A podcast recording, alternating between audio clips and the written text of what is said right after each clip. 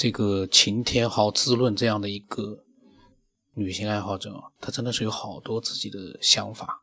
我真的也蛮佩服她的。因为，呃，你只有去思考了之后，你才会有很多很多个人的想法。你没有去思考，你说我也来讲我的想法，你什么都讲不出来。因为你从来没有思考，你不能跟我这样的信口开河去乱讲。因为，呃，一般的呃发过来他们想法的都是有自己的一些经历，然后呢，也有一些自己的平时呢会做一些思考，他们才有一些东西要分享，绝对不会是呃平时从来不想，突然加了我过来跟我讲很多，那个不太现实，不太可能。这是我个人的想法。那么他呢又讲了一些他的想法，我也没听哦。然后呢，我讲三个关于灵魂的案例。呃，先讲一个西方的医生的案例，这个也是真实的。呃，我我我有空的话，把这个相关的新闻还是这个把它找出来，到时候转转发给你。就是在美国还是在哪里，反正西方的一个医生吧，他是接触过很多死亡的病人，那么呢，他也一直在研究关于灵魂的这个事情。他也想通过自己科学的办法来证实这个灵魂存不存在。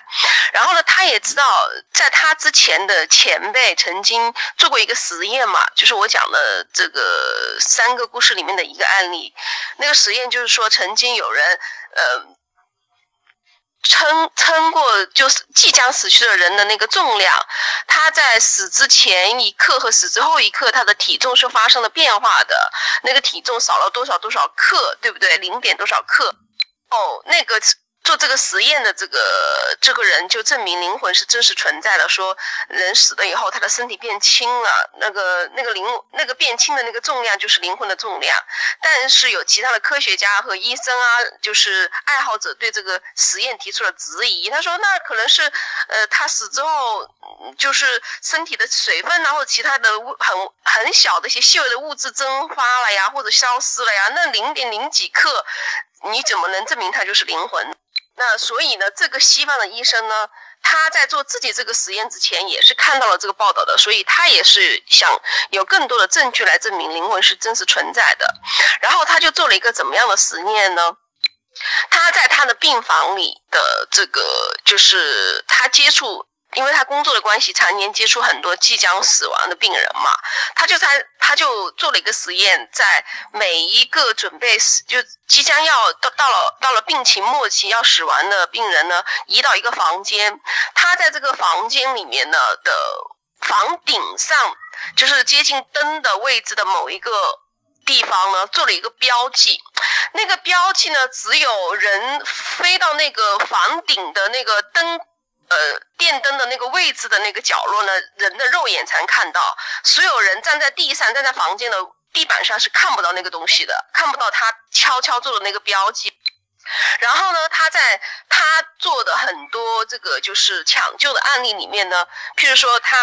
作为医生抢救了一百个病人，这一百个病人里面可能有有有有百分之七十的都最后还是抢救无效死去了。那可能一百个里面剩下的百分之三十的，可能有三十个病人最后抢救了以后，就等于说是大难不死又回来了，就是他的命魂又醒过来了，被他抢救过来了。他就呢把这所有的做了这个就是濒临死亡的病人，然后又活过来的这些病人呢，都做了一个回访。就是活过来的回访，呃，里面有好多案例就告诉了他，他们在临死之前，感觉自己的身体是漂浮起来的，然后就是，呃，看到自己还躺在病床上，但是灵魂已经漂浮起来了，漂浮起来了呢，浮到了房间的顶上，然后那个活着抢救过来的病人都告诉了他，他们看见了他在屋顶的那个灯灯的附近偷偷做的那个标记的那个标志，他们都看。并且口述了那个标志是个什么东西，呃，医生偷偷做的那个在天花板上做的那个标记的那个样子是什么样，都一清二楚的告诉了这个医生。所以这个这个案例呢，就让这个医生呃再一次证明了灵魂是真实存在的，而且灵魂跟人的身体肉体是两个系统。就像中医里面，为什么我们中医讲，嗯。中医也属于易经的一部分啊，也是由易经开发展出来的。那中医里面，我们讲中医里面的心、肝、脾、胃就是五脏，跟西方西医里面讲的那个五脏为什么是不一样的？其实我们中医里面讲的心、呃肝、肾。脾胃这些五脏六腑的位置，包括我们讲的经脉的脉络，实际上是讲的灵魂的那一套软件系统，而不是西方讲的肉体的那一套系。所以灵魂跟肉体是两套系统，他们是契合在一起，就像我们看到的电脑软件和硬件的结合一样。那如果未来人人类发明的机器人，人工智能的机器人，那人具有人工智能的机器人，它也像人的灵魂和肉体一样，它也是两套系统的。它的肉体就相当于。机器人的硬件，它的它的灵，它的它的软件系统，就是它人工智能的这套软件系统，就相当于我们人类的大脑和灵魂。哦，我讲第三个看到了灵魂的一个案例，这个也是一个视频，这个视频我也是亲眼见过的。嗯，他是就是太平间一一家医院的太平间里专有这种就是摄像头吧，就是为了。平时的一些呃，就是正常的安保设施嘛，所以在太平间里呢装了一个摄像头。那么呢，有一天一个老太太死去了，他们就从医院的其他病房呢把她移到了这个太平间里。然后等这些人都走了以后，这个摄像头在几分几秒钟之后拍到了一股灰白色的特别淡的气体，慢悠悠的，就像灵魂一样的慢悠悠的从这个身体上飘浮起来，然后往门的那个方向飘走了。然后这个视频呢，嗯嗯，我们也现在不知道它。然后这个视频呢，嗯嗯，我们也现在不知道它的真假哦。但是当时我看他那个就是做的，就算是有人怀疑它是假的，我觉得也挺难做出来的那个视频，非常难，就是看上去就真的好像是在没有灯光的，就是摄像头拍到了一个房房间里，从那个太平间的尸体上升起的一个人形状的。就类似于人形状的那种白色的魂的那种，就是像雾气一样的，慢慢的飘向房间的一个门的方向，然后就飘走了。那么他讲到的就是那个关于视频啊，还有一些案例呢。呃，我个人呢是这么想的，就是这些视频啊，现在因为呃，因为网络上实在是各种各样的视频呢都非常的多，然后你。如何去辨别它肯定是真的或者肯定是假的，是很难的。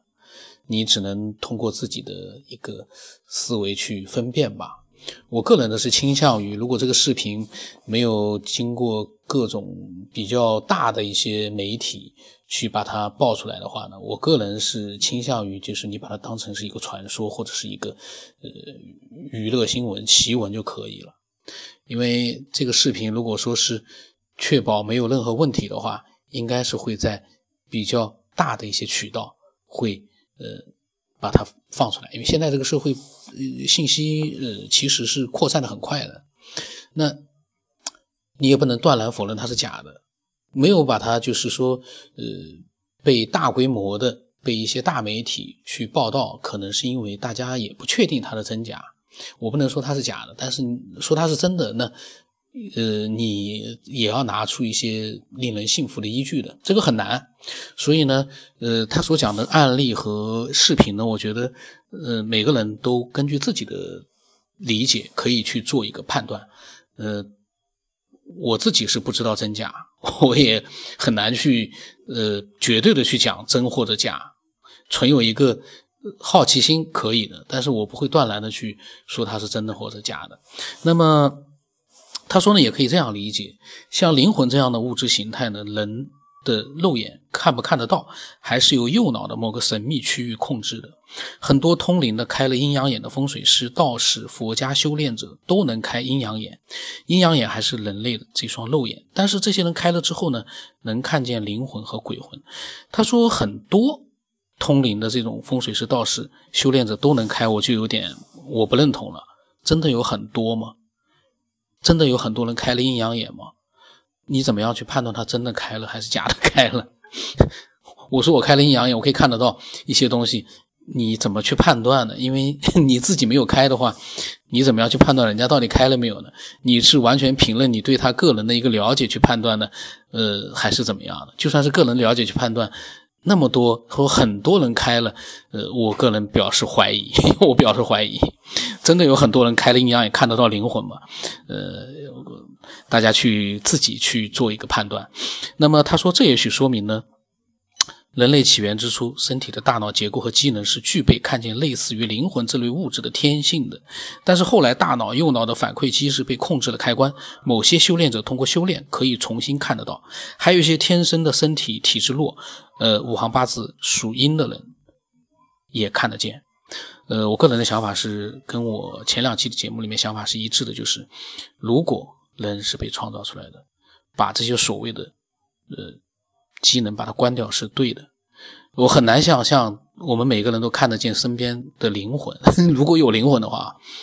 那会是一个什么样的世界啊？你还能过得安宁吗？这个灵魂肉体你都弄不清楚，这到底你你每天你还睡得着觉吗？你都能看得到那些灵魂了。假如有的话啊。呃，所以另外他说灵魂和肉体是两个不同的那个呃这个系统，我倒是觉得灵肉是合一的，至少地球上六十亿人呢，呃，以前我看武侠小说，可能科幻小说看到就是呃就是灵魂出体，我觉得是有它的可能性，但是呢，呃，毕竟绝大多数人呢，嗯，是很难做到灵魂出体的。所以呢，我们很难去理解这样的一个出题到底是什么样一个方式出题，或者是怎么样情况之下才能出题，就不太清楚。可是呢，肯定是也有很多这样的案例的。所以这里面呢，就是嗯，在节目里面可能听到更多的人去分享他们的真实案例呢，呃，自己亲身经历的真实案例呢，我觉得就更有价值一点。如果没有亲身经历过呢，去随意的做一个判断。你很难保证自己是很客观的去做一个判断，因为你也没亲身经历过，呃，纯粹是从一个臆想的角度去判断它有或者没有，这个呢就有点不是我个人觉得就蛮难的，呃，然后呢，以前呢还有就是看《蜀山剑侠传》的时候呢，他会有那个呃，就是修炼自己的一个，这一下子就是像那个。漏胎一样的那个，就是，呃，小的那个，嗯，